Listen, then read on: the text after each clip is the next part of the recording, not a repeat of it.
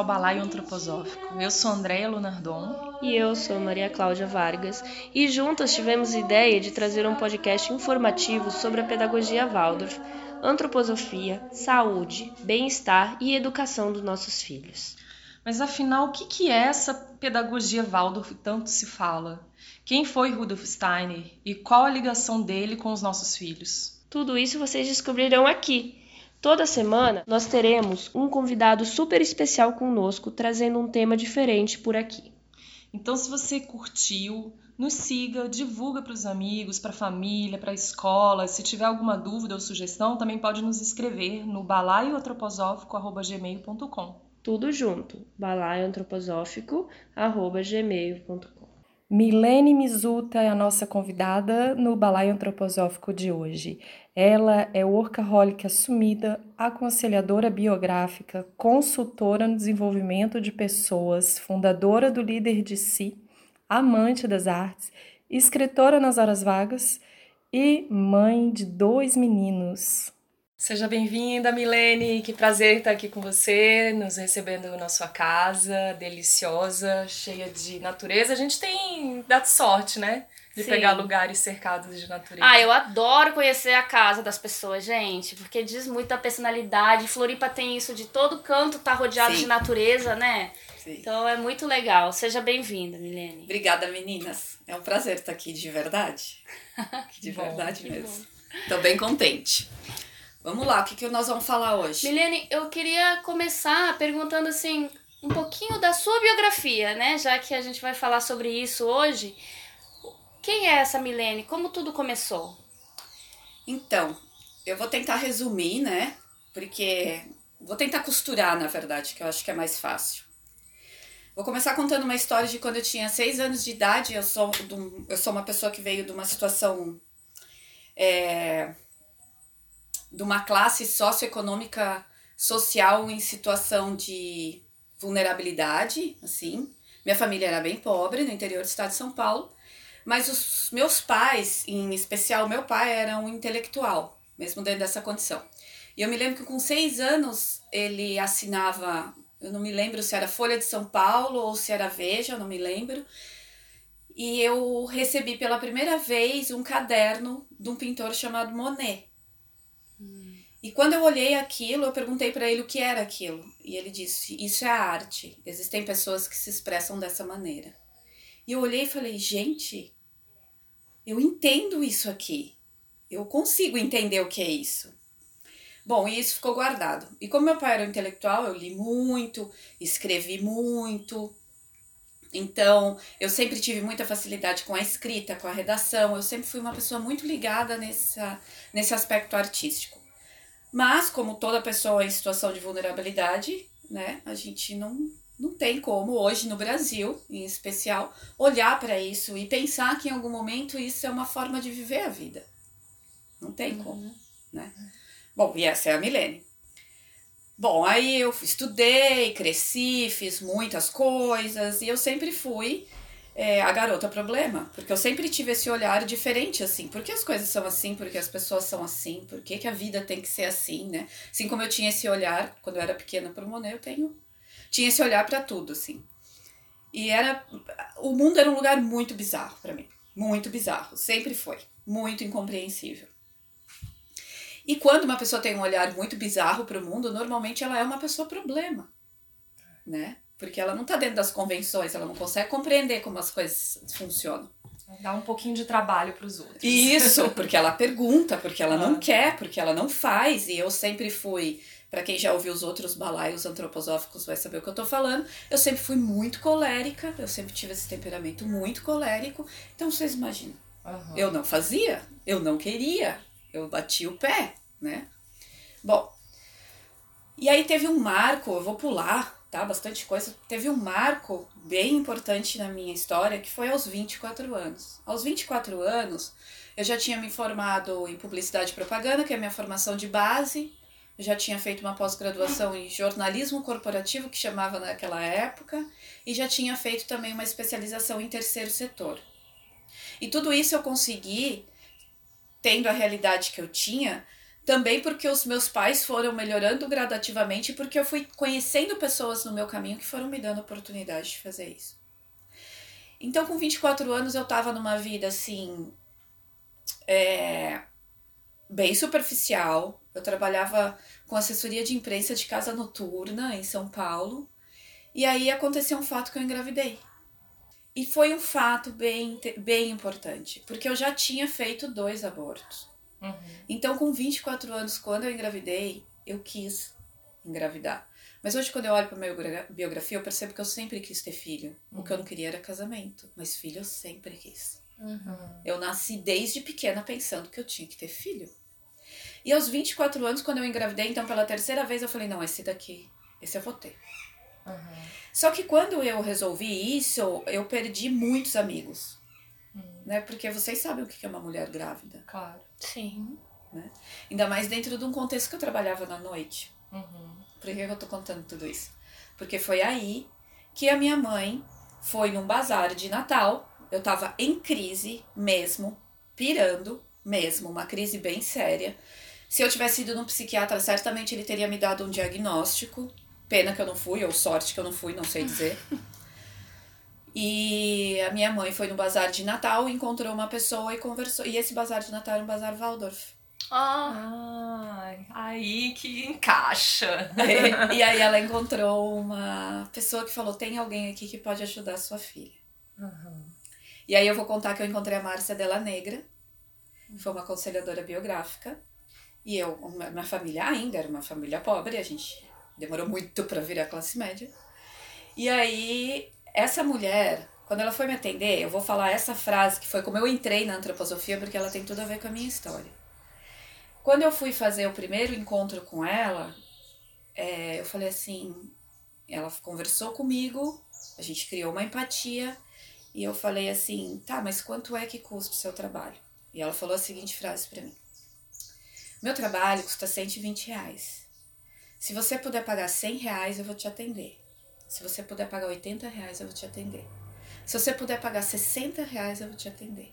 Se você não puder pagar nada e ainda assim achar que o meu trabalho pode te ajudar, eu vou te atender também.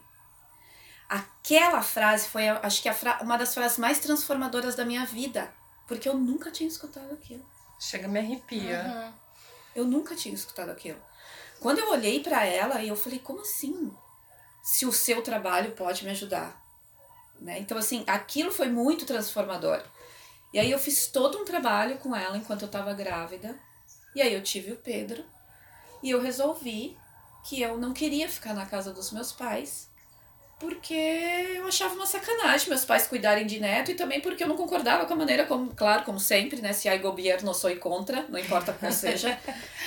Então eu falei, não, eu tenho que sair daqui. E a Márcia me apresentou para Gudrun, eu fui a primeira secretária da associação ah, Ah. Que legal. Só que quando eu cheguei aqui, eu não sabia quem era Gudrun. Uhum. Graças a Deus, e isso foi o que me manteve três anos com ela, porque a Gudrun para mim ela só era mais uma chefe chata alemã. Eu não sabia quem era a Gudrun. Eu não entendia o que era biografia.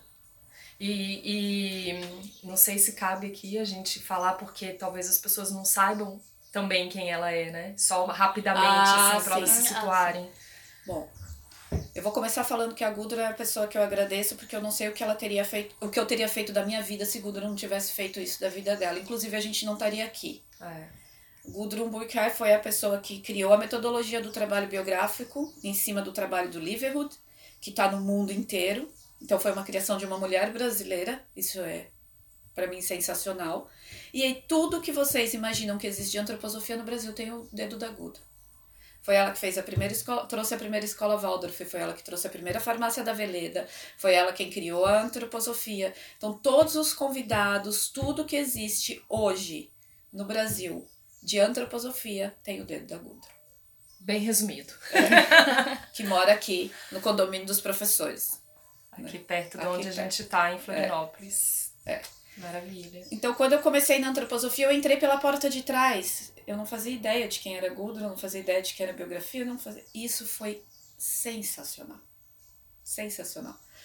Porque eu entrei pelo porão, assim, pela cozinha, uhum. como a gente fala. Então, eu descobri todos os bastidores da antroposofia. Eu já entrei sabendo tudo que ela tinha de maravilhoso, mas toda tranqueira também que existe, todo classicismo, todo sexismo, todo machismo. Isso eu sempre vi. Então, nunca aconteceu, como aconteceu com várias pessoas que eu tenho certeza que vão ouvir esse podcast, que elas caem do paraíso com a antroposofia. Uhum. Eu já cheguei escorregando, caindo. Né? E trabalhei com a Gudrun durante três anos. Depois eu fui trabalhar numa. Saí de lá, fui trabalhar na maior empresa de bingo e videoloteria da América Latina, porque eu pensei, chega dessa porcaria que não dá dinheiro, não quero saber disso aqui. Agora eu preciso ganhar dinheiro, comprar minha casa, porque eu tenho um filho. E quando eu tinha 31 anos, quando eu saí do consultório da Márcia, eu falei para mim, um dia eu vou fazer o que essa mulher faz. Porque isso foi tão transformador que o bem, quando ele é de verdade, ele não pode parar em quem recebeu. Eu não posso ter recebido isso, ter morrido em mim. Sim. E aí, com 31 anos, eu resolvi que eu ia fazer a formação de conciliadores biográficos e foi aí que começou minha carreira de verdade na antroposofia. Ah. Né? E hoje eu sou conciliadora biográfica. Uhum. É isso. E o, e o que, que vem a ser esse aconselhamento biográfico? para quem está escutando a gente entender? Então, o aconselhamento biográfico, ele observa a história, a nossa história de vida a partir de uma dinâmica né, que acontece de sete em sete anos. Então, a nossa biografia ela é observada, organizada e colocada em perspectiva a partir de um tempo de sete em sete anos, onde a biografia, essa metodologia do trabalho biográfico que foi criado pela Gudrun, acredita que existem grandes transformações, tanto biológicas como emocionais, de 7 em 7 anos. Então, o que, que a gente faz? A gente não faz nada, na verdade. O aconselhador biográfico não faz nada. a verdade é essa. Mas, enfim, vou tentar dizer o que os clientes fazem, o que vocês fazem. A gente organiza, ajuda, traz é, um conteúdo para que as pessoas possam organizar a sua biografia numa linha do tempo. Porque quando você organiza sua biografia numa linha do tempo, você percebe que teve antes, que tem um agora e que vai ter um depois. Né? E que a vida não é um emaranhado de eventos jogado dentro de um saco. Que ela tem uma lógica, que ela tem um, um processo, que ela tem um desdobramento. Então, o aconselhamento biográfico ele faz duas coisas assim. Primeiro, ele consegue colocar a biografia do indivíduo em perspectiva, aonde eu tô dentro desse momento na minha vida, né? E ele traz um sentimento de pertencimento a partir do momento que você percebe que todos nós passamos pelas mesmas coisas, de maneira distintas, mas todos nós temos crises, todo mundo se machuca, a infância de todo mundo não foi fácil, ou a gente traz, carrega coisas que estão do passado. Então isso faz com que a gente tenha um sentimento de pertencimento, de humanização. Pô, eu sou humano, né? Eu sou falível. E quando a gente e tem um processo de compartilhar isso num grupo, a gente faz o atendimento individual, mas para mim a forma mais poderosa de trabalhar com biografia é em grupo. Porque depois você vai é, compartilhar essa biografia com o grupo. E aí, de verdade, gente, a gente consegue perceber o quanto nós somos iguais e o quanto nós somos diferentes. O quanto cada um de nós tem uma peculiaridade, é único no mundo, tem de verdade uma tarefa, mas o quanto nós somos iguais quanto seres humanos, o quanto a gente sofre, o quanto é difícil, o quanto dói em todo mundo. Então, a metodologia do trabalho biográfico, é, ela não faz nada mais do que te ajudar a encontrar as respostas que já estão na tua biografia. Uhum. É como uma terapia. É, é como uma terapia, porque para mim é, o processo em grupo é terapêutico. É. Para mim, ter um namorado é terapêutico. Para mim, trabalhar na escola Waldorf não tem nada mais terapêutico. Nossa, muito. Porque é quando a gente consegue ver as nossas sombras, é quando a gente está em contato com o outro. É. Né? Eu só sei que eu sou baixinha porque tem aqui a Andrea que é enorme de alta. Nem sou tão enorme assim. É, pra mim, então, pra você ter uma ideia de como eu sou baixinha. né? Porque senão eu não ia conseguir me colocar em perspectiva. Sim, com certeza. Então, para mim, o trabalho biográfico é terapêutico porque a gente tá em grupo. E eu não tenho nenhuma dúvida que o que vai salvar a humanidade são os grupos, não são mais os indivíduos. A gente, meu pai fala uma frase maravilhosa que é do Stanislau Ponte Preta, que ele fala assim: que o trabalho em equipe acabou com o privilégio dos heróis. E é isso, assim, eu não acredito mais que nós vamos ter heróis. Né? É, todo mundo junto. É, a complexidade está muito grande já. É, E Milene, e teus filhos sempre é, estiveram em escola Waldorf ou, ou, ou não? Teve fases assim que. Não, meus filhos sempre estiveram em escola Waldorf. E eu vou falar para vocês assim, por quê? Tem, um, tem uma coisa bem. que não tem nada dessa coisa mais romantizada, que infelizmente eu não pude ter, assim. Ah, sei lá se é infelizmente também, não sei, foi assim que foi. Mas. É, eu sempre trabalhei fora. Muito. E tem uma coisa para mim que é, hoje já é muito tranquila de falar. A minha identidade profissional é tão importante quanto qualquer outra coisa na minha vida. Né? Eu já tive muita ressaca, eu já fiquei muito triste de não ser a mãe que faz pão à tarde com os filhos e nem pode passear na lagoa. Mas aí um dia eu falei: não, mas essa não sou eu. A questão não são meus filhos, a questão não sou eu. Então, os meus filhos sempre tiveram escola Waldorf porque eu sabia que tanto eu quanto ele, eles, nós precisávamos deste apoio quanto indivíduos para conseguir encarar essa loucura que é a maternidade, sendo uma mãe solo, morando no Brasil, tendo que sustentar uma casa.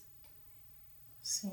Muito lindo você falar isso, assim, porque justamente tira essa identidade de escola Waldorf de que somente pais que podem passear na lagoa e, e, né, e ter o tempo todo livre com as crianças, né? Porque muitas vezes um pai que está te ouvindo em São Paulo pensa, ah, como é que eu vou botar a escola Waldorf se escola associativa, gente? Como é que, o que, que eu vou fazer por eles?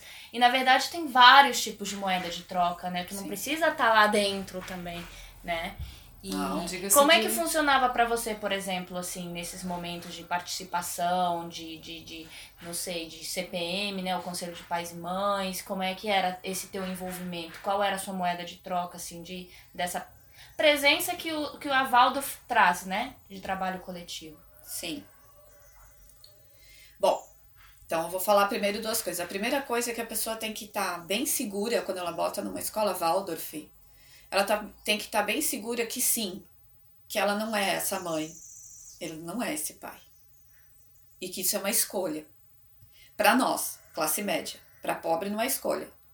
A pessoa não pode porque ela não pode. Eu tô falando de classe média, a gente quer a nossa situação. A gente não pode falar, não pode, né? Sim. Bom, então que ela tá fazendo uma escolha. Então, sim, vão ter pais que vão cobrar isso, sim, os professores vão cobrar, mas como você vai administrar isso é um problema seu. Porque, de fato, você está colocando dentro de uma escola elitista. Uhum. E não uhum. tem problema nenhum isso, já que nós fazemos parte de uma elite.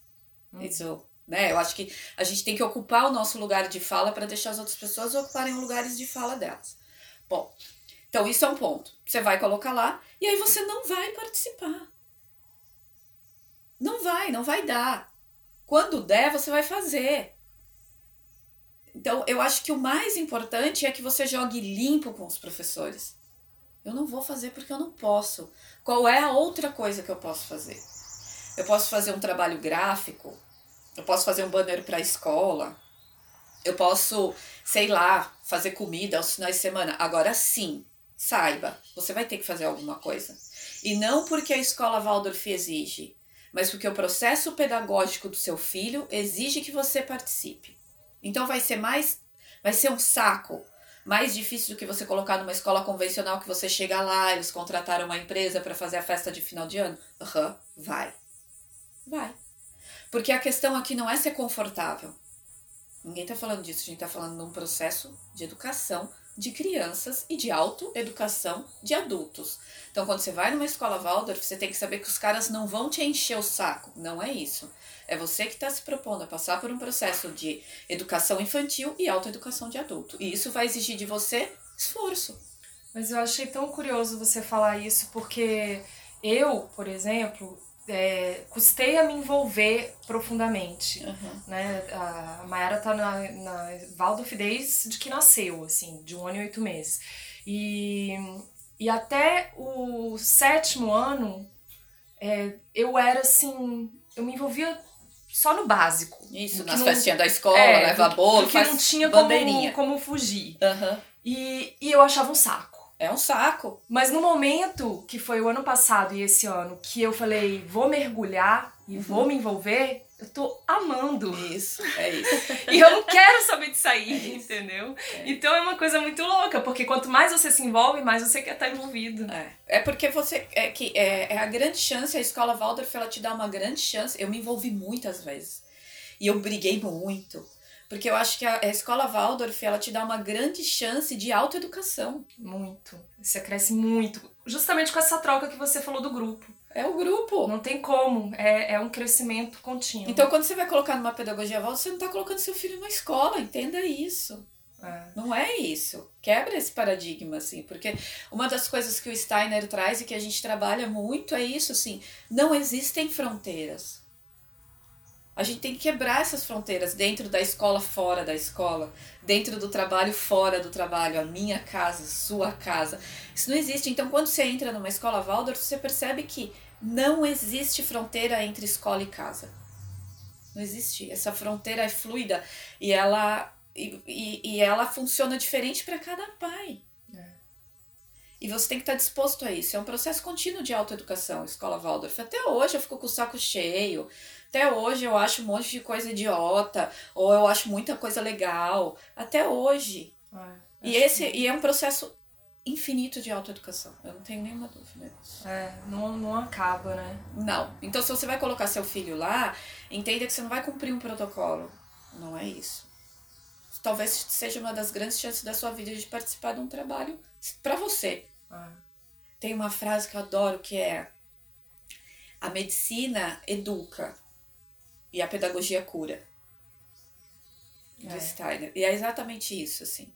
Processos de doença te educam mas um processo pedagógico para uma criança onde, um onde ela vê adultos em transformação, isso cura, cara. É. E eu me vejo muito nessa sua fala também, porque é, isso que você estava falando anteriormente, da gente se irritar com determinadas coisas, né? E eu me, eu me irritava muito, ainda me irrito muito com, com o pai que não participa, e com coisas que a gente vê de estacionamento que não pode parar e o pessoal para, coisas pequenas do dia a dia. Mas que de fato nesses momentos é onde a gente consegue trabalhar né? A tolerância, Sim. É, o, a empatia. E é muito difícil. Muito. E se você não tem isso recorrente, você não trabalha, né? Então Exatamente. tem que estar tá trabalhando. Exatamente. São oportunidades de ouro mesmo. E é um né? trabalho individual de cada um. Não tem como você exigir que todo mundo seja igual. Entendeu? Cada um dá o que por, tem, por, né? Exatamente. Uma e vez... naquele momento, pode ser que aquele pai, por exemplo, mais displicente naquele, naquele ano, ano que vem seja outra pessoa. É, é um start, assim. É. Uma vez Eu uma mãe... fiz o processo inverso, né?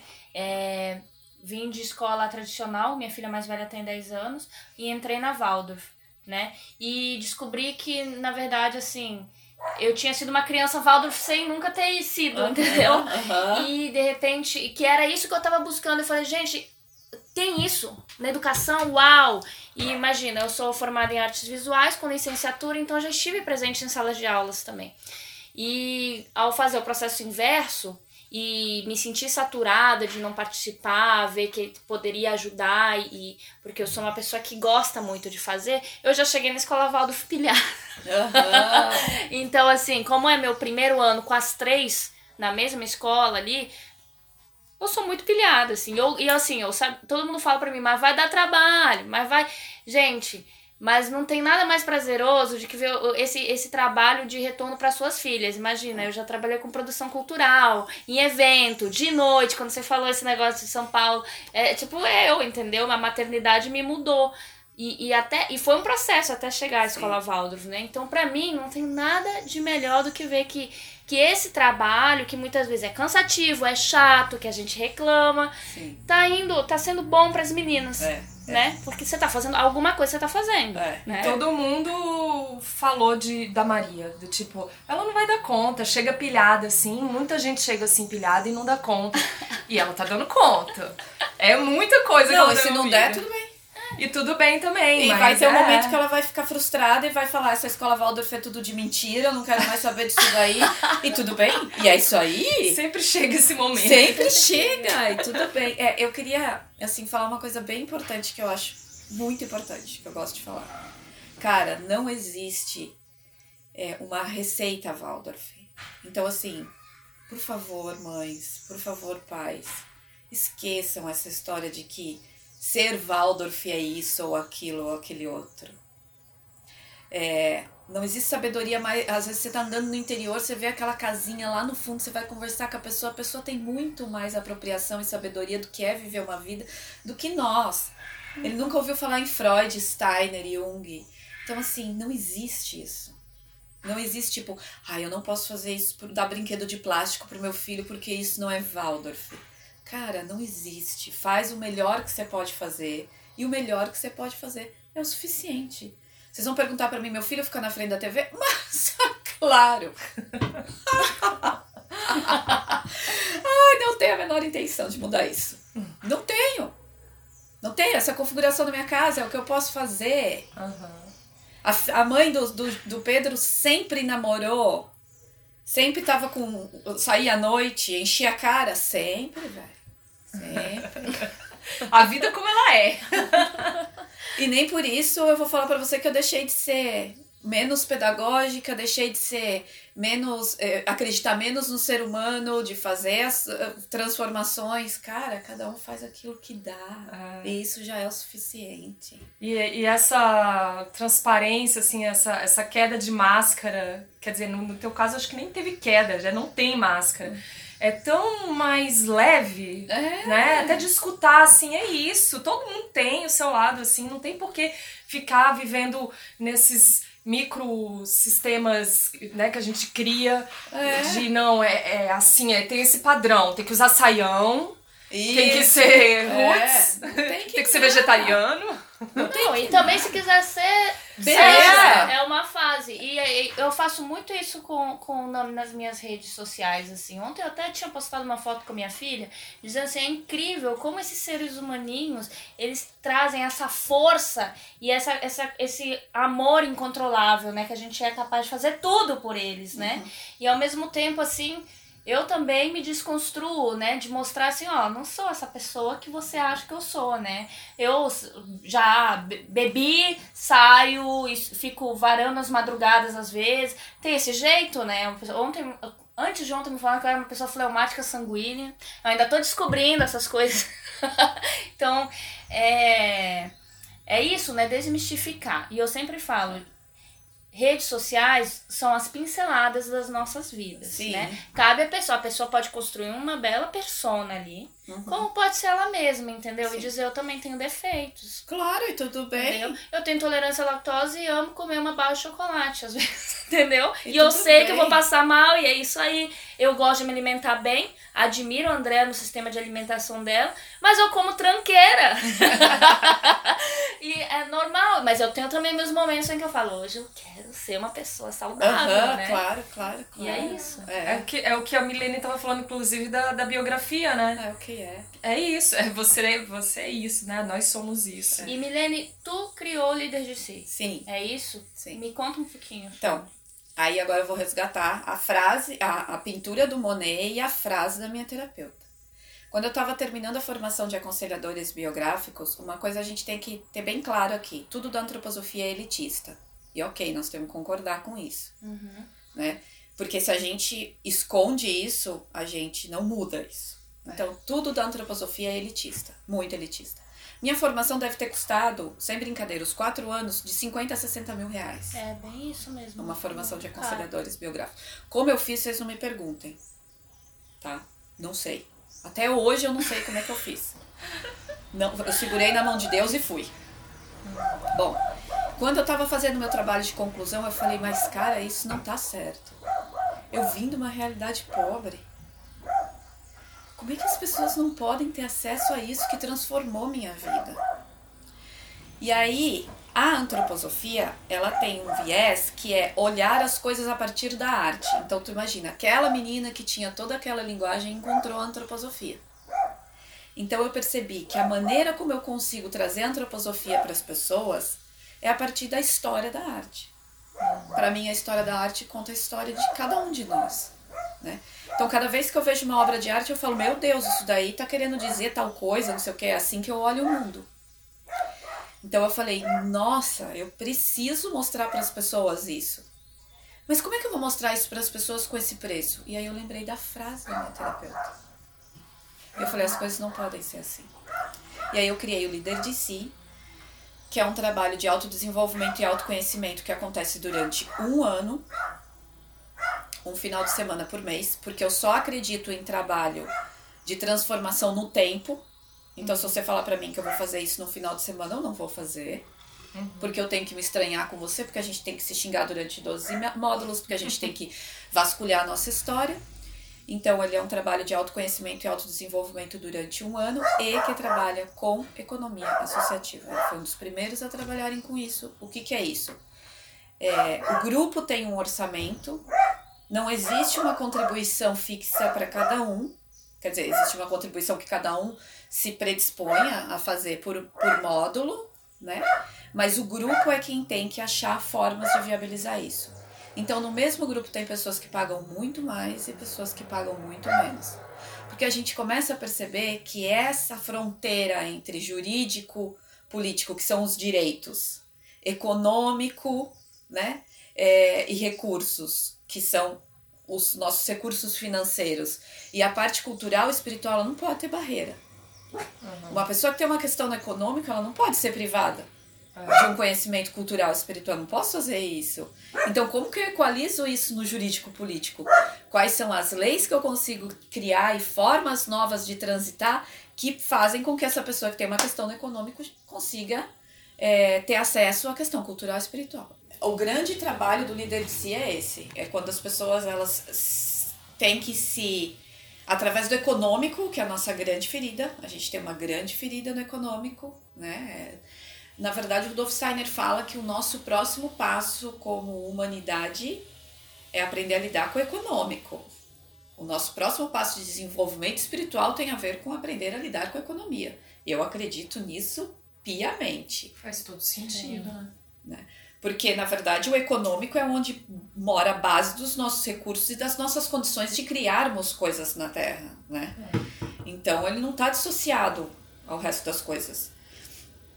Então, quando as pessoas trabalham com isso dentro do líder de si, olham para isso e também todo esse conteúdo da antroposofia que a gente traz nesses 12 módulos, a partir de um novo olhar, porque como eu disse, a arte é muito presente dentro da minha vida, então a gente trabalha muito a partir da arte, porque a arte faz com que a gente também perceba aspectos nossos que a cabeça não deixa, né? Todos esses mecanismos que eu tenho de dizer, ah, não, mas isso é assim porque é assado, não, mas isso é assim porque o outro fez isso. Quando você trabalha isso na arte, não tem como esconder, né? A arte é muito reveladora.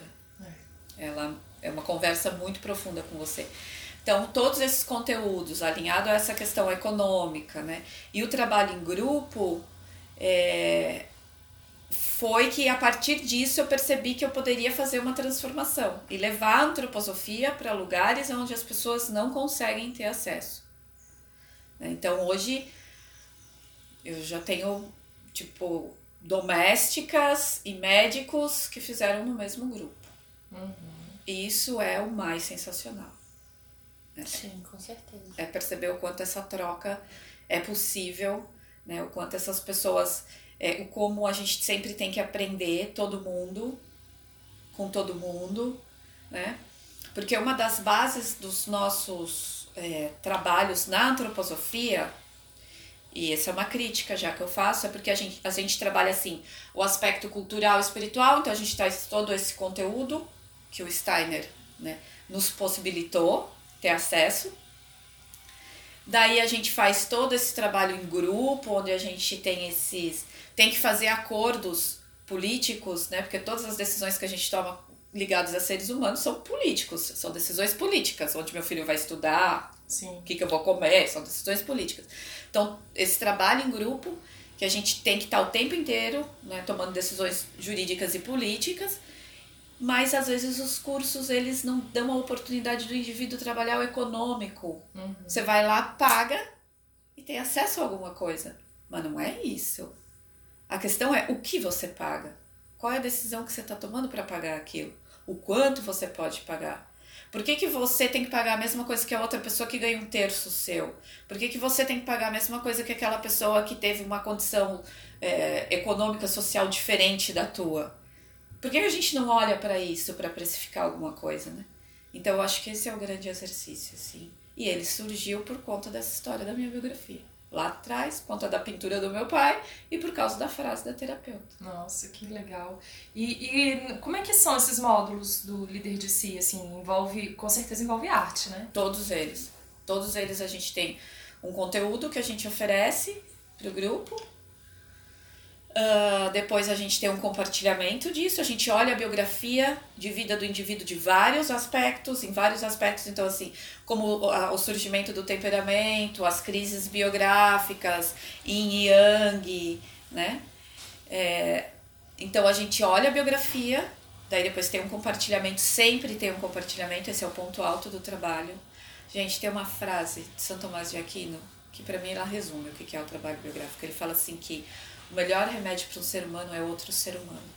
E é verdade, assim, quando você está compartilhando a tua história de vida, naqueles 15 minutos, 20 minutos, e tem três pessoas olhando para você com genuíno interesse, sem, sem assim, nenhuma expectativa de resolver o teu problema, ou sem nenhuma sugestão, porque a gente não aguenta mais, né? Se a gente vai falar para uma pessoa, ai, sabe qual que é o meu problema? Já sei o que você tem que fazer. Você é. não sabe, velho, pelo amor. Eu sei o que você tá sentindo. Não fala essa frase, você não sabe. Não pode falar isso, né? Então, assim, tem esse, esse trabalho em grupo, que para mim é o ponto alto, e sempre tem uma atividade artística que tem a ver com esse. com esse. com o tema que a gente está abordando. Uhum. Então a gente vai aquarela, argila, escultura em pedra. Então tem muita coisa que a gente trabalha no líder de si. Então esses três momentos eles sempre estão alinhados. Sempre, sempre. É muito legal. E aí uma pessoa que faz, por exemplo, o líder de si, ele, ela, ela vai sair de lá como assim? O que que, que, que isso traz para ela? Então, eu adoro, né? Porque foi quando eu tive que, que aceitar que o líder de si não forma ninguém em nada a não ser um ser humano um pouco melhor. Você vai sair de lá sabendo quem é você e entendendo quais são os padrões da sua vida e criando vínculos de afeto, que são coisas que a gente não faz mais hoje em dia. E como você lida melhor com você, essa é a grande chave. Né? Uhum. Então, líder de si não forma ninguém em nada, você não pode sair de lá fazendo trabalho nenhum, não é isso. Para você ser um replicador do líder de si, tem uma formação de replicadores do líder de si que isso foi uma outra coisa também que a gente fez, porque eu percebi que um aconselhador biográfico não é um replicador do líder de si. Uhum. O replicador do líder de si é quem fez um líder de si. É uma pessoa que também veio de uma, condição, uma condição mais desassistida, é também que teve esse passou por esse processo todo econômico e consegue compreender a complexidade de tudo. Isso foi uma demora para conseguir chegar nisso. Mas então, se você quer ser um replicador do líder de si, tem uma formação que te ajuda nisso. Mas o líder de si ele é um espaço seguro de compartilhamento e transformação pessoal. Exatamente por ser transformação pessoal, muitas vezes eu, eu acredito assim, eu falo, eu falo por mim, né?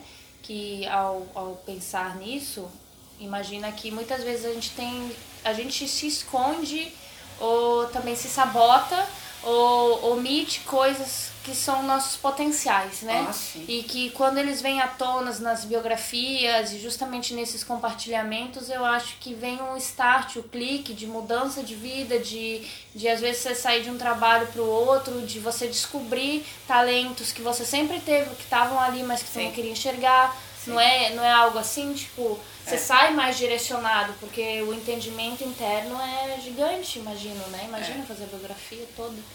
É, eu acho que tem uma coisa que é não só é, os seus talentos, mas também, sabe, quais são os, os aonde é que é difícil para você? Onde é que dói? Porque é muito interessante porque é, a gente está sempre é, tem, tem grandes potenciais para colocar no mundo, mas a gente tem toda uma história de vida atrás que pode nos limitar ou não a fazer isso. Então a questão do líder de si é o que eu dou conta para fazer neste momento. Uhum. Né? Tem uma participante que ela falou uma frase que, meu, essa frase, Lucinda, se, se você ouvir, Obrigado, porque ela é uma das frases mais incríveis da minha vida. Ela terminou o conto de, de fadas dela, porque no final a gente faz um conto de fadas. E ela terminou falando assim. E ela decidiu que seria feliz todos os dias, um dia de cada vez, até ser feliz para sempre. Ai, oh, que coisa mais linda! Sensacional! Tipo, não tem uma fórmula de eu vou fazer isso e vou ser feliz para sempre. Não ah, tem. Uhum. Então, hoje eu acho que o líder de si o que ele traz é eu sou falível, eu sou maravilhoso, né? Tipo, o líder de si ele consegue te colocar colocar o ser humano com a beleza que ele é, que é o que os professores Waldorf tentam fazer com os alunos, mostrar o quanto o mundo adulto é maravilhoso, porque ele é. Então, assim, o quão incrível é ser adulto e ser o agente transformador dessa loucura toda que a gente está vivendo, mas também o quanto a gente é falível e tudo bem. Hoje não dá para fazer isso, mas amanhã vai dar. É. Então, eu acho que essa é a grande sacada assim que o líder se traz. Ele não te transforma num ser espiritual maravilhoso, mas senão num humano, né? É, todos os que já fizeram o líder de si, não tem ninguém que me fale assim. É, eu já ouvi comentários assim, tipo, eu fiz, foi muito bom, mas foi muito sofrido. Foi um período que, que me abriu os olhos para muitas coisas doloridas, mas foi maravilhoso no final. E, ou, todo mundo fala, foi ótimo, eu mudei, foi incrível. Não tem ninguém que fale, ó, oh, não gostei muito não, assim, não sei, reavalia se tu quer fazer, sabe? Todos, assim, que falaram e comentaram espontaneamente em algum momento, assim, nem entramos no tema, assim, soltaram, assim, Sim. sabe? E eu acho isso incrível, assim, ter esses feedbacks positivos em relação a um trabalho. Sim. É, eu acho que na verdade é o que a gente estava falando da escola Waldorf, assim, né? É, Gente, é um espaço onde a gente encontra com gente, onde a gente compartilha a nossa história de vida, onde a gente tem a chance de trabalhar com cor. A gente não faz mais isso. Olha, eu, eu, eu, eu sempre falo isso. A gente não se dá conta de como a humanidade está maluca, assim. E a gente, o dia a dia, ele vai anestesiando o nosso olhar, né? A minha profissão de aconselhador biográfico, olha como é sério isso ela recebe para ouvir. Vocês têm noção do que é isso? Uma responsa, né? Não, e tipo, o mundo, as pessoas, elas não se escutam mais a ponto das pessoas virem aqui, pagarem, para que eu possa estar diante delas e só ouvir o que elas têm para me dizer. Sem nenhuma crítica, sem nenhum sem julgamento. nenhum julgamento. Ah. Elas pagam por um, elas não pagam por uma terapia, não é isso, cara. As pessoas pagam por um espaço seguro onde elas podem falar aquilo que elas são. Não, é para vocês terem uma ideia onde a gente chegou. Isso me remete às habilidades sociais que no, no grupo do Conselho de Pais e Mães da Escola Arandu a gente faz bastante. E uma dessas habilidades você deve conhecer, que é escutar em três níveis, né? Sim, sim. E, sim. e daí a gente sempre quer fazer isso, né? Dar uma solução. Sim. E como é difícil esse trabalho de só escutar sem julgar, sem querer dar uma solução. E, e, ouvir, ouvir e repetir exatamente o que a pessoa falou sem você acrescentar uma palavrinha claro. também é. ou colocar um julgamento teu. Claro. Né? E aí você começa a perceber como é que essas conversas, elas, né? É, é um telefone sem fio sinistro, Sim. que a pessoa te fala uma coisa e termina sendo outra. É. Você vai acrescentando tua, né? tua opinião, teu é. olhar, tuas críticas. É, e é muito lindo quando isso acontece, por exemplo, no líder de si, que não é um terapeuta. Uhum. Você não está remunerando ninguém. É de verdade outro ser humano que está ali escutando tua história. E que te acha completamente capaz de dar conta disso. Uhum. Fala, não, não essa pessoa não precisa de nenhuma sugestão minha. Ela é muito incrível, ela vai dar conta disso aí. Uhum sabe? Então, assim, é muito legal. Isso é isso, eu acho que isso é o transformador. Não tem nada a ver, eu sempre falo, não tem nada a ver com os conteúdos que eu passo, com a performance, porque já nem sou eu que performo em todo lugar, com a performance que a gente faz, não tem. Tem a ver com um encontro humano. E é esse isso. líder de si, ele se expandiu para outras cidades além de Floripa? Sim, sim. Ele já aconteceu em São Paulo, eu, ele já aconteceu em Joinville, Curitiba, Rio de Janeiro, São Paulo interior, agora está em Aracaju. Que legal. Então já foi para vários então, lugares. Tá, tá tendo sempre formação sim, nessas cidades, sim. assim. Tem um site, sim. né? Que... Tem, que é o liderdeci.com, onde você encontra tudo do Líder Si. Também lá tem uma biblioteca que você pode baixar muitos e-books que a gente deixa disponível sobre ah, biografia, sobre temperamento, sobre tudo. Porque para nós, é, assim, todas as apostilas do líder de si, elas são disponíveis porque conhecimento não existe mais isso, né, gente? Ah, tem que, tem que compartilhar. Não, é quando, quando você cria já não é mais seu. Uhum. Ah, com certeza. Tem. E, e eu fiquei curiosa agora, mudando um, um pouco do, do assunto do líder de si, para saber da sua visão de mãe, de um jovem que já tá, já tá saindo, já saiu da, da Waldorf? Não, não saiu, tá no ter, vai pro terceiro ano ano que vem agora. É, décimo segundo, é. né? E outro que tá entrando, assim, como deve ser muito louco, assim, né? Já ter passado por essa fase, começar tudo de novo, você tem... Quais são as suas é, comparações ou perspectivas? O que, que, como é que é esse olhar? Então, foi muito louco porque eu tive filhos com 10 anos de diferença. Muita coisa. Né? E eu achei que eu fosse pirar, assim. Ah. Bom, eu acho que vou pirar uma vez por semana também, isso não significa muita coisa. Mas, o que, que eu posso dizer? Eu posso dizer assim. É, eu sou uma mãe muito melhor de adolescente do que de criança. Uhum porque eu tenho toda essa coisa mais liberal e também sou super brincalhona, eu viajo, sou uma pessoa super idealista. Então, para um adolescente, isso é um prato cheio. Uhum. E para uma criança, isso é o fim da picada. né? Fez, são dois momentos distintos, assim. O Pedro ter passado toda a trajetória dele numa escola Waldorf foi o maior presente que eu podia ter proporcionado para ele e que ele pôde proporcionar para mim né? Mas é, eu acho que o mais legal disso tudo foi que o Pedro, ele teve uma mãe que teve uma condição financeira muito restrita no começo da história dele. Então isso foi muito importante. A gente ter sido pobre foi muito importante. Uhum. Porque ele conseguiu unir essas duas coisas e, por exemplo, agora no estágio laboral dele, que teve esse ano, é, ele escolheu que ele queria ser um coletor de resíduos. E aí ele foi para São Paulo e ficou durante uma semana dormindo na casa de uma líder da coleta de resíduos, que a gente chama de lixeiro, que é o fim da picada. Ela, ele ficou dormindo na casa dela, convivendo, que era uma mãe solo de cinco filhos, Uau. dentro do conjunto habitacional. E ele foi fazer a coleta de lixo durante esses cinco dias. Quando terminou, ele falou assim para mim: Ah, eu podia trabalhar nisso, é tão legal, porque não sei o que. Ele falou: Não. Ele falou: Não posso trabalhar nisso meu lugar não é ali. E não porque eu sou melhor, mas porque eu tenho mais oportunidades, então eu tenho que trabalhar para mudar a condição social dessas pessoas. Uhum. É para ir, esse é o meu papel social, não é ser coletor. Então assim, isso só uma escola Waldorf pode proporcionar, entende? E, uhum. e essa, essa conclusão que ele chegou, que incrível, né? Então, mas essa conclusão que ele chegou tem a ver com ele estar no ensino Waldorf. Claro. Tem a ver com ele ter tido essa mãe que trabalhou fora a vida inteira e foi uma mãe solo. Porque quando ele chegou na casa dessa mulher, ele entendeu o que, que era a mãe dele. Uhum. Então, assim, esses tipos de sacadas da escola Waldorf, é só a escola Waldorf que é. vai colocar. A viagem de geografia, é, o estágio laboral, o Parsifal. Gente, sabe? Isso é só a escola Waldorf que vai oferecer esses momentos de reflexão. Uhum. De uma outra maneira, que não é botar o cara sentado numa terapia, é outra forma. É.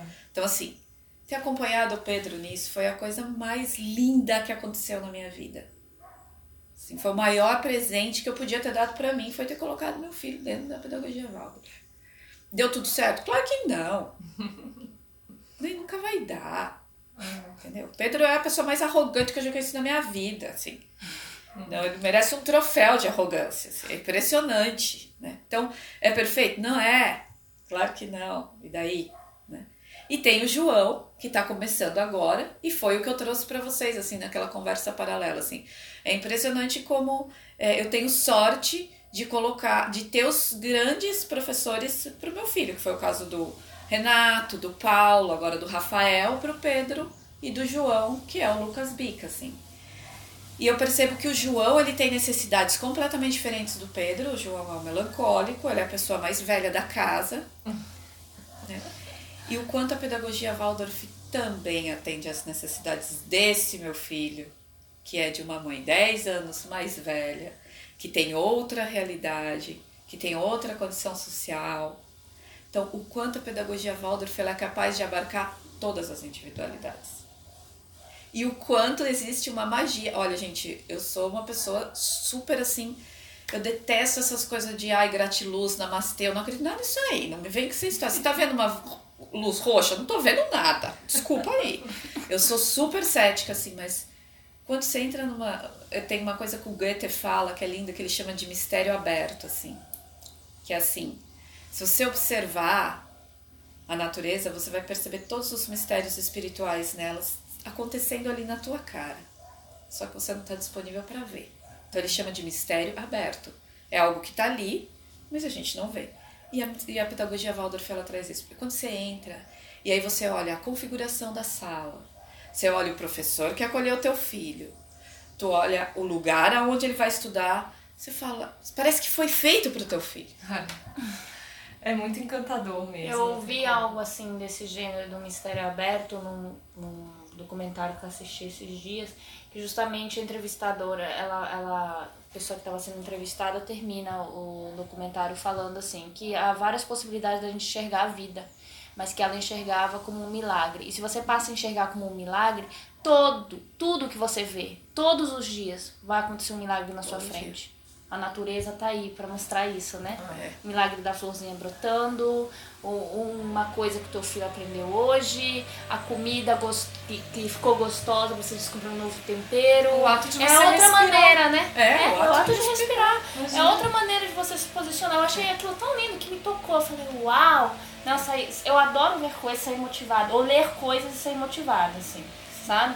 É, é, é o poder, né? O poder É. do, do- da arte em si, É, né? Por é isso isso. que eu admiro muito, assim. É, não sou contra os eletrônicos nem nada, porque eu acho que acredito muito nessa questão de que tudo que a gente, como ser humano, criou tende a somar, mas existem lados e lados de como você De vai se tudo, utilizar né? disso. Uhum. Né?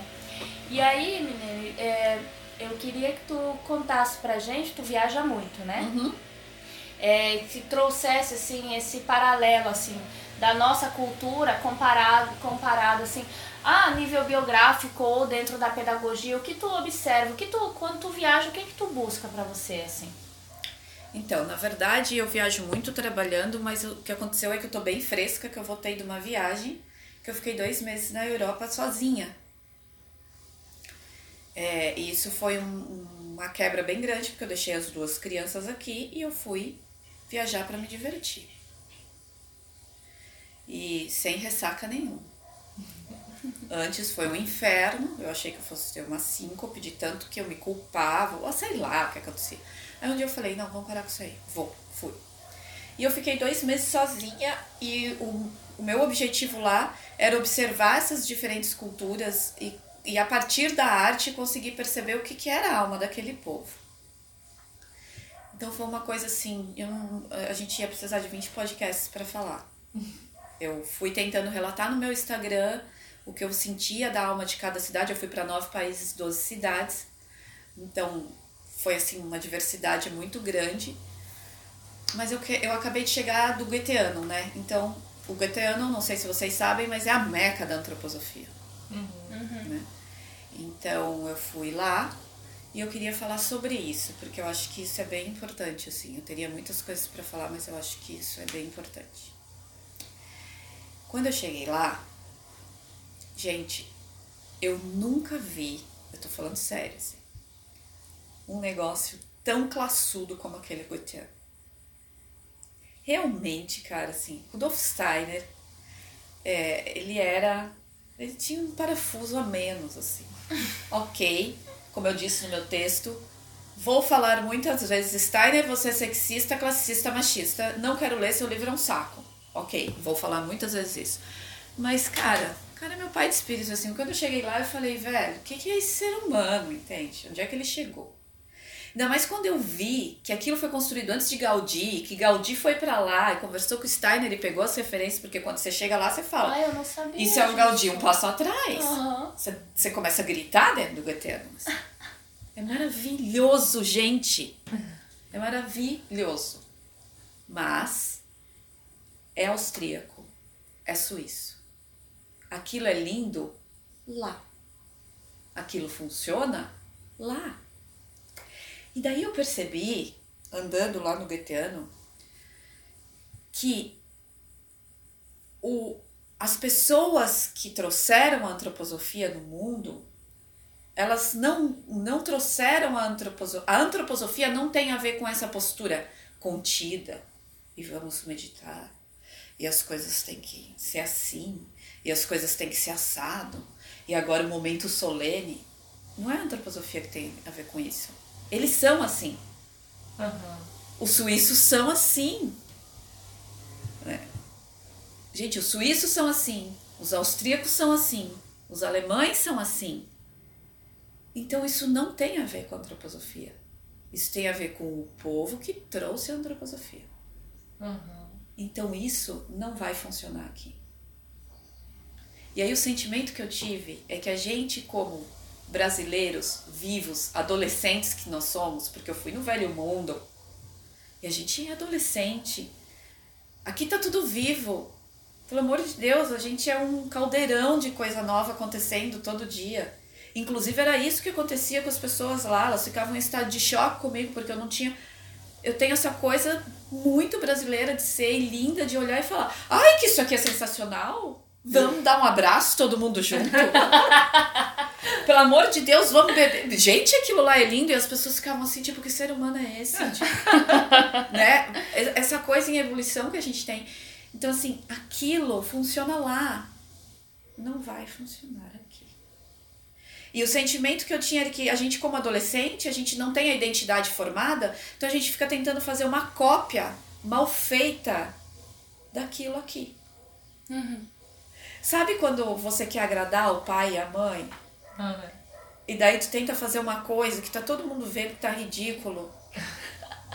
mas que você não consegue fazer diferente porque você quer agradar o pai e a mãe. Uhum. Então assim, cara, aquilo não funciona aqui. Não dá para ter um Gaetano aqui. Não dá para ficar cantando aquelas musiquinhas aqui. Uhum. Não dá. A nossa alma é brasileira é brasileira, a gente é colorido, a gente não cabe dentro daquilo ali. Se a gente ficar tentando trazer a pedagogia Waldorf como ela é lá aqui, a gente vai estar tá sempre incomodando, fazendo algo errado, entende? É. Uhum. Porque não é só salva, não é essa? E foi incrível assim eu perceber é, que o importante é você pegar o cerne do que é a antroposofia, do que o Steiner está querendo te dizer. Como foi feito, joga tudo fora e vem criar uma coisa nova aqui. Ah, o que, que a gente precisa então que agora as crianças tenham? Ah, a gente precisa trabalhar uh, o sentir delas a partir dos instrumentos de corda que trazem não sei o que, não sei o que, não sei o que. Essa é a essência. Então tá, é a orquestra do, das quatro estações? Não, não, não. Canta um chorinho então. Uhum. Porque, gente, foi daí quando eu cheguei, por exemplo, no Gaudí, eu estava vindo de igrejas e porque para mim não existe uma forma diferente de você observar a alma do povo se você não for na igreja dele, seja ela qual for, uhum. na mesquita, na igreja, entrar lá e observar. Quando eu entrei em Gaudí, que eu estava vindo dessas 500 mil igrejas de 1900 e nada, eu olhei e falei: Ah, agora eu encontrei um templo de iniciação moderno. Hum. É isso aqui, eu entendo o que esse cara tá falando. E não tem como não sair daqui transformado. Tudo bem, você entra na Capela Sistina ou qualquer lugar, você fala, uau, que coisa linda, mas tu não fala com aquilo, entende? Não tem uhum. diálogo mais. Aquilo é 1500. Aí quando você entra em Gaudí, você fala, não, mas eu reconheço isso. Então o processo de transformação que acontece é pela identificação. Uhum. Então é isso que a gente tem que fazer. Como que a gente pega tudo isso que a antroposofia trouxe, que o Steiner trouxe, que é uma coisa Gente, pelo amor de Deus, para mim não existe nada mais moderno do que a antroposofia. Não existe mesmo. Tem coisas que eu não consigo nem entender como ser humano contemporâneo. Imagina como, né? Como, como era na época dele. Então, é pegar o cerne daquilo e desconstrói tudo aquilo lá, cara. Adapta para nossa realidade, né? É, e como a gente adapta? É isso que é importante. Que eu acho que é muito importante. Cadê os brasileiros fazendo curso da antroposofia? É, somos nós que temos que fazer do nosso jeito, criar as nossas próprias formas de fazer arte. Onde é que estão os negros dentro dessa escola para dizer para mim que isso funciona ou que isso não funciona.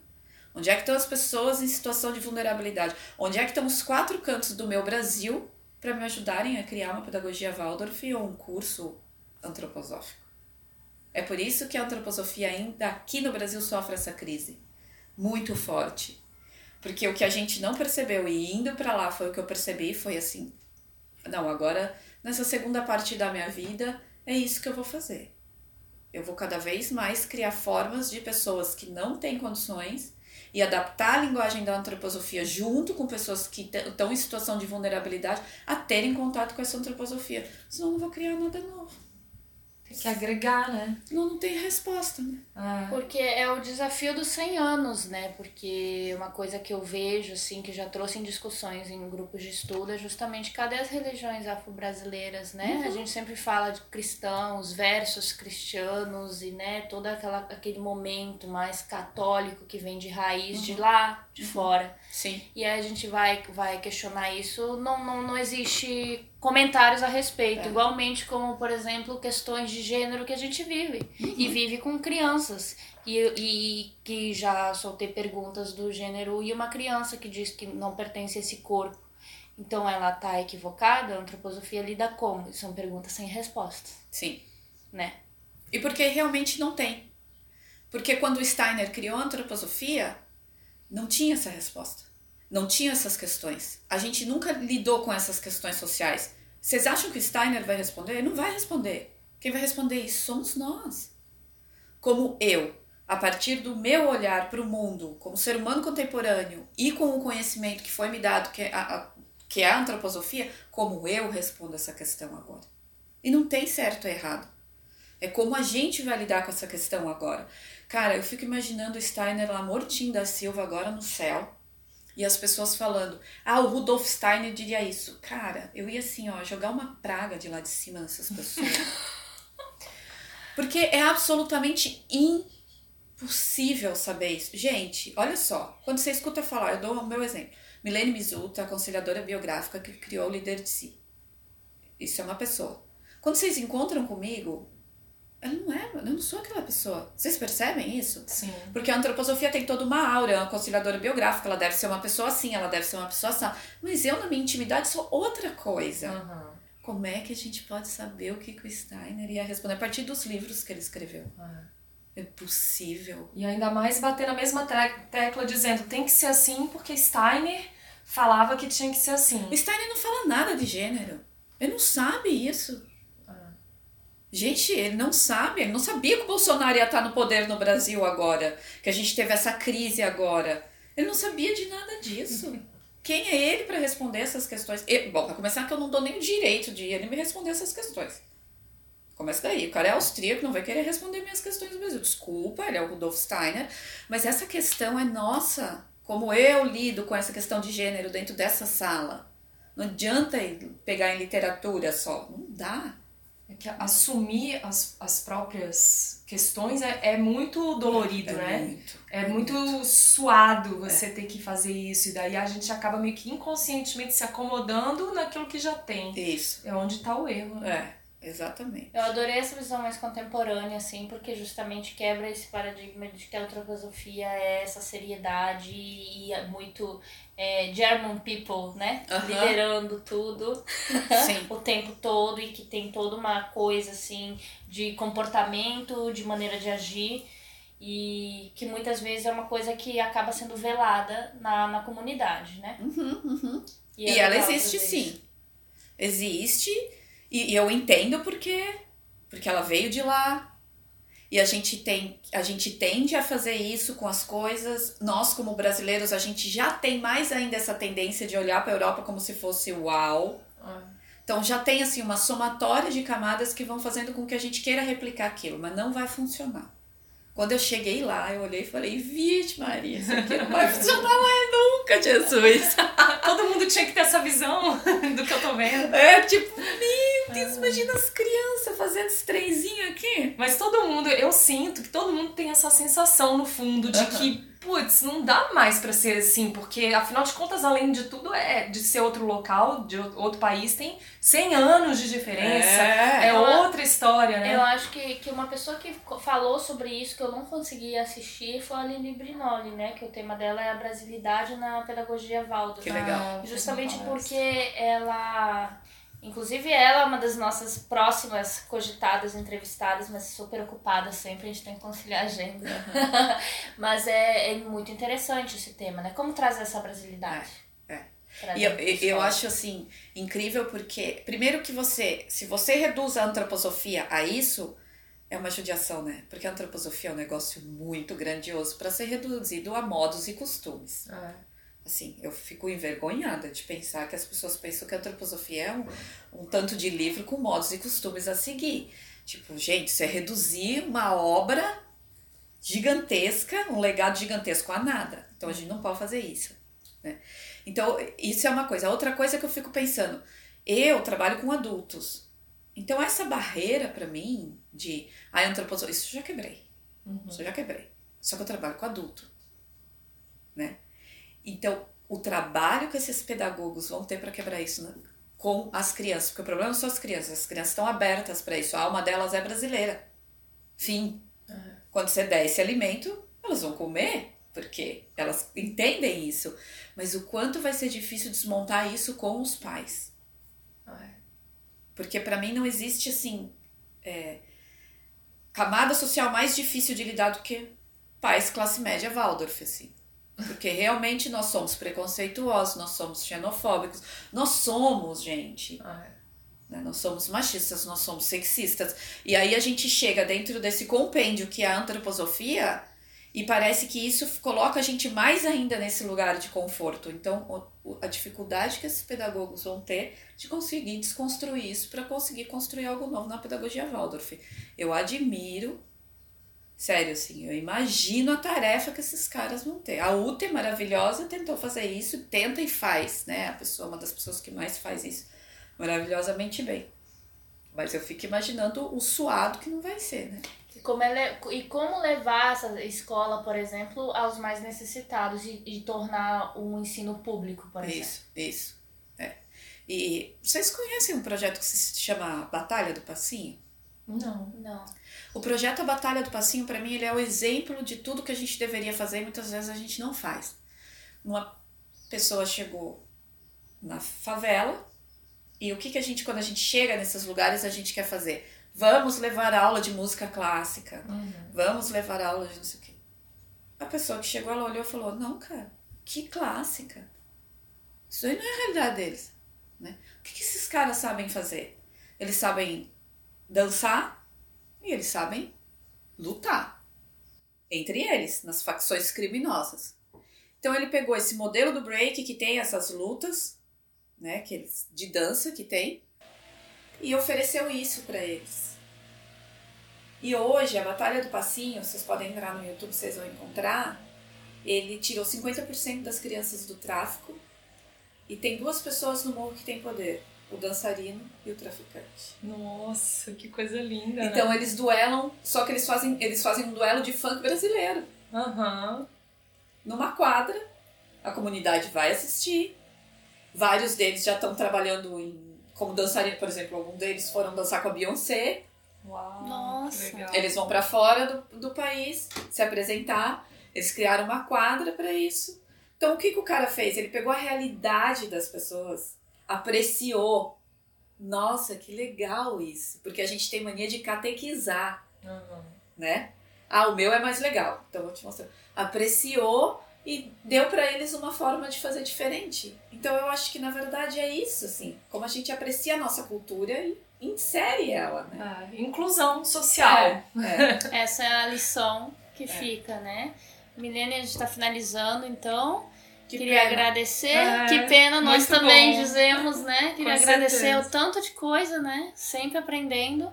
Muito Foi enriquecedor conversar com você. A gente Obrigada. pode repetir as doses aí, porque. Por favor, adoro. É, vai, vai fluindo, né? Igual a gente falou no começo. Se uh -huh. deixar, a gente vai embora. Vai embora, é verdade. Obrigada, meninas. Obrigada. Obrigada.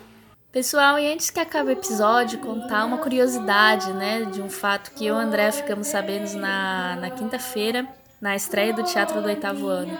Finalmente eles apresentaram Romeu e Julieta, quatro dias até ontem, né, que esteve em cartaz. É muito lindo, né, ver como é que, como é que eles fazem essa passagem ritualística, né, do, de um ano para o outro e como isso muda, né, esse processo. E para mim foi muito emocionante, porque assim que o teatro começou, as músicas que eles utilizaram para a peça, que a professora Nanda tinha nos passado sem nos contar, porque era uma surpresa. Então, vocês que ainda perguntam onde pode ter acesso a essa vinheta, ela aconteceu, na verdade, ao vivo durante todo esse final de semana e nós temos o, o registro então da parte dos ensaios. Querendo agradecer mais uma vez a Nana, né, por estar junto com a gente nesse projeto. E quem sabe no futuro a gente consiga tocar esse projeto musical que contamos para vocês, né? E é isso. Fiquem atentos então aos próximos episódios, cada um melhor que o outro. Até a próxima. Era pouco e se acabou.